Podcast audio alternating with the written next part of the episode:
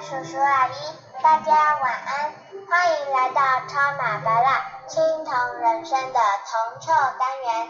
今天晚上我爸爸要分享哪些充满浓浓铜臭味的内容呢？请欣赏。大家们晚安，又到了礼拜天了，又到了浓浓哦，小巴拉说的浓浓铜臭味的小单元。其实哦，小巴拉有问过我一个问题，说：“爸爸，什么是铜臭？”我就说：“啊，就是钱呐。”小巴拉问我说：“铜臭为什么要叫臭？”他本来也想问“铜”是什么意思，不过他最想问的是为什么臭。我就说：“嗯，他很少问题会问到我语塞，讲不出来。”不过我一时之间我还真没有办法回答说，为什么要叫臭？当然，你按照呃古文来讲话，它那它那个字不应该是念臭啦，好像是念铜锈吧？那只是一种代称。不过既然叫臭来讲的话，我想的确很多人都会讲，就是钱不是万能，但是没有钱呢万万不能。所以人。无论是恐惧还是贪婪，那都是人的本性。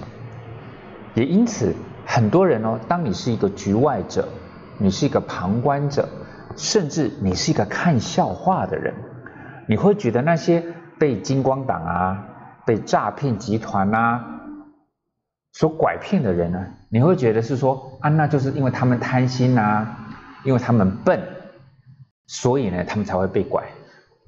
不过，各位，你有没有想过，从古到今，无论是东方还是东还还是西洋，为什么类似的这种所谓的金融诈骗会这么普遍？因为人性。我现在讲一个状况，他不是我朋友，不过足以让各位去做一个思考。各位很清楚嘛？利率就是台湾的各家银行的利率的低，已经低到令人发指的地步了。你存一百万定存，你一年大概也顶多大概就一万块上下的一个利息钱。那你说一万块能干嘛？你辛辛苦苦存了一百万的定存，一年领个一万块能干嘛？再加上薪水也没怎么调嘛。主计处的数字是一直不断的好在增加，但是一般的公司行号感觉好像不那么明显，对不对？是，所以对很多人来讲的话，就是怎么样在投资这个领域来能够获利，会是个必要的一个方式，这个我可以认同。但是回到我们一开始所提到的所谓的金光党啊跟诈骗来讲，这个例子，你觉得它有没有道理？市场上在。大概是一六年的时候，大概最夯吧。一六年开始会讲，就是那个南非币计价的一些相关的基金，它的号称号称配息一年呢少则八到十趴，多则十五到十八趴。各位听到十八趴，会不会觉得哇，这个不是在在跟所谓的？老兵啊，年改啊，那个议题很像，就是十八趴嘛。哦，原来我不用当老兵，我也可以有十八趴哎。但是各位想想看，十八趴代表什么意思？代表说我一百万进去，我一年可以领到十八万，换算来讲，我一个月可以领到一万多嘛？多多少？各位自己拿计算机按一下。那不就是说，如果说我薪水是四万块？那如果说我存个五百万进去，五百万进去乘十八趴，一年是九十万。九十万来讲的话，那除以十二来讲的话，哇，你越算你那个心脏都大概可能噗噗噗噗噗跳跳不停，对不对？但是问题来喽，我拿五百万去借去去投资，我好像身上也拿不出这么多钱呢，怎么办呢？所以就会有人想说，我去银行借嘛。刚刚不是提到了吗？现在的银行的利率，当然我们去借跟银行，哦，银行要给我们的定存利率是很低，但是它的放款就是我们的定存利率，就算应该说我们去贷款的利率啊，高一定会高，但是也不至于说我的定存才一趴，我的放款到十趴也没那么离谱，对不对？所以各位还记得吗？在房贷的利率大概呢多少？二，你到三来讲的话，就代表说你还不太会谈利率哦，基本上大概两趴多一点点。所以各位，这个数字是不是已经出来了？我跟银行做所谓的贷款，房屋的贷款，甚至是用信用贷款。我们先讲房屋贷款哈，我把我现在家里的房子拿去做房屋的贷款，多大了一笔钱，利率也是多少？利率才两趴多嘛，对不对？不到三趴嘛。但是我投资一个南非币计价的相关的基金。虽然它也是有手续费，但是它的整个配息率可能会有十几趴哎。我借款的成本大概只有两趴多，我就算加上基金的所谓的手续费来讲的话，也不会超过四趴。但是我年报酬率是有十几趴，一来一往的话，那个感觉像不像是无本投资？我去银行借了个几百万，然后。我要付利息，但是我把这个几百万呢拿去投资，有十八趴的基金，十八趴叫做收入，四趴包括所谓的房那个贷款的利率，呃手续费加加起来四五趴嘛，我十八就算减掉五好了，我都还有十三趴哎，十三趴代表什么意思？如果我借一百万。一来一往，我一年还有十三万的收入，借两百万有二十六万，借三百万、四百万、五百万，哇，越算那个心脏跳动越快啊！但是各位还记得我们刚开始一开始就讲的那个话题吗？金光党跟诈骗集团怎么会这么不是他们猖獗哦？怎么都不会袭呀？永远都会有人中弹，为什么？刚刚讲的例子。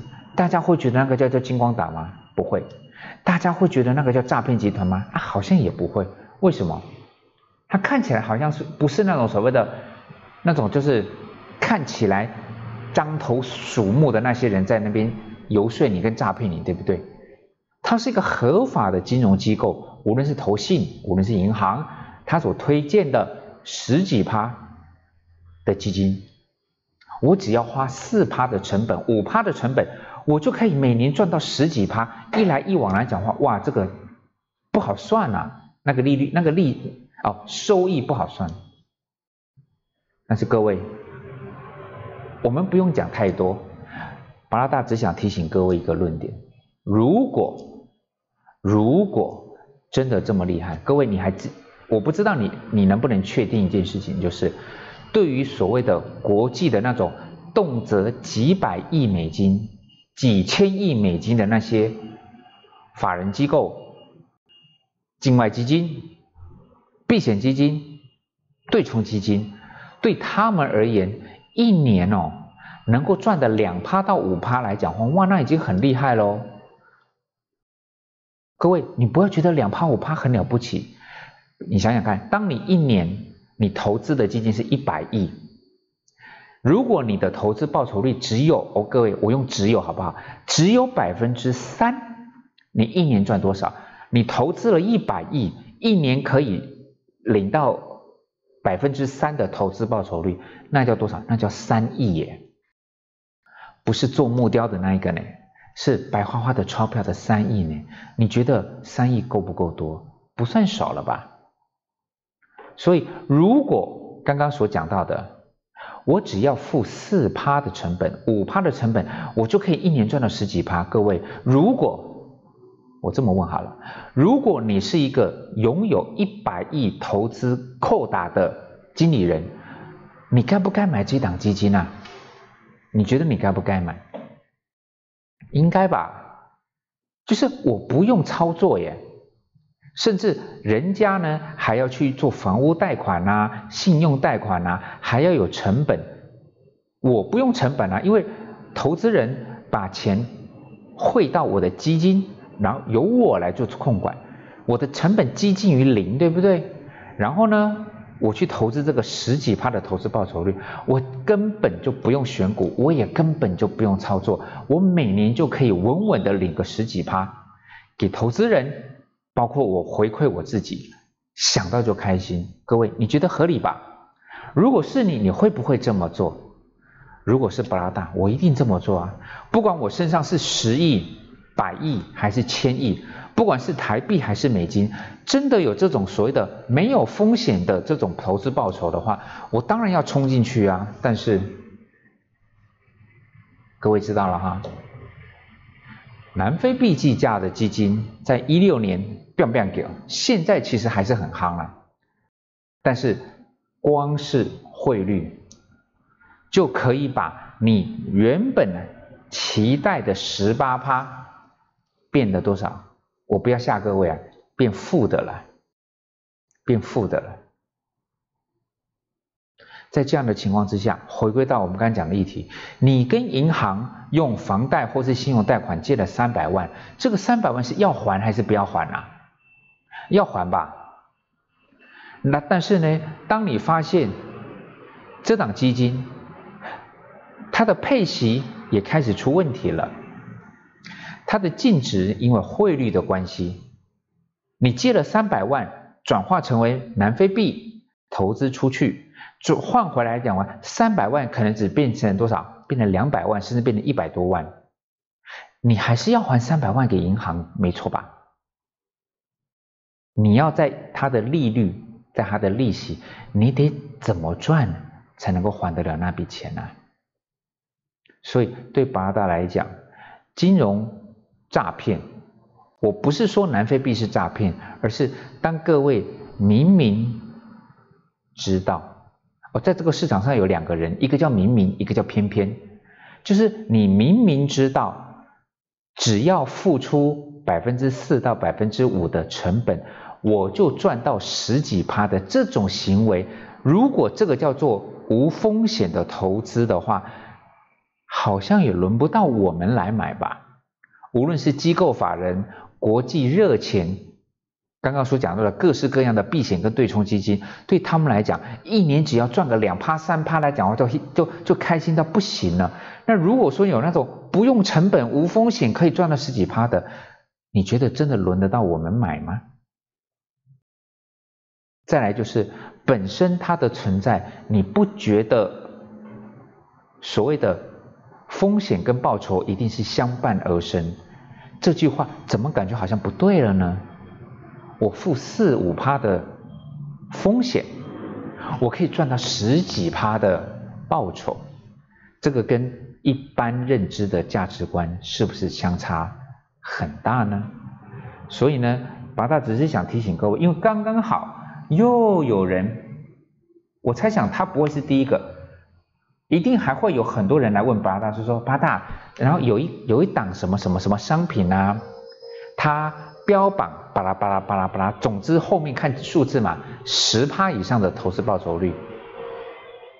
如果你今天是拿你的闲钱，真的啊，各位听清楚喽，如果是拿闲钱，甚至呢，你拿的是你仇人的钱，那就随便。但是，如果是你拿你自己的真金白银、自己的血汗所拼出来的钱，请你务必要记得一件事情：天下没有白吃的午餐，风险跟利润本来就是相伴而生的。如果一个显而易见，你不能因为说它的发行者是银行、是投信，甚至是某些券商，你就觉得好像利润扣掉成本。是显而易见的无风险啊，你就该知道，你好像也快要成为你曾经批评的那种无读册的欧巴桑、消摊的欧里桑，很明显根本就是骗人的物件，你奈何怪气？你曾经也是这么批评人家的，对不对？但是只要牵扯到，就是哦哦，这个不是。不是那种欧巴桑、欧丽桑能懂的哦，哎，这个叫做专业的投资工具哦，我有研究过哦，它的成本只有四五趴，它的报酬可有十几趴哦，我是有研究过的，我不是胡乱来。各位，当起步，你其实就知道它不对劲。了，后续只是用不同的理由在安慰自己。而金光党跟诈骗集团刚开始来讲的话，或是一些金融的一些一些所谓的弊案，就是骗钱的，他会不会在你刚刚投入本金的第一期就把你的钱坑掉？通常不会哦，他通常会让你爽个一阵子，跟一般的赌场也是一样嘛。如果有那种陌生的哦生脸生面孔进来赌场，你一开始他下小注，就让他输光，他不会下大的了。所以这些刚刚所谓的那种从一六年开始，所谓的南非币计价的一些金融商品，刚开始都很顺利，刚开始都很顺利。不过，法大只能提醒各位，呃，投资要认真，我知道，投资呢要付要要做点功课，我也知道，但是有一些叫做基本原则，就是风险跟利润是相伴而生的。这辈子我还没有遇过那种无风险的投资与操作的行为，各位你觉得呢？晚安。